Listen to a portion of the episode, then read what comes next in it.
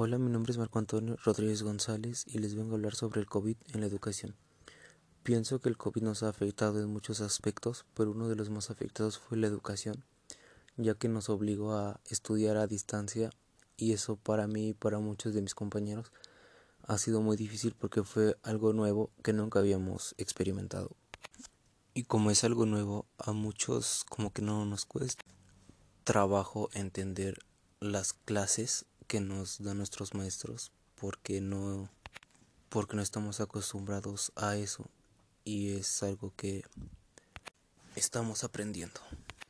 Y en mi caso ya me estoy adaptando a las clases, ya les empiezo a agarrar el ritmo, pero hay algunos de mis compañeros que todavía no le entienden muy bien a esto de las clases.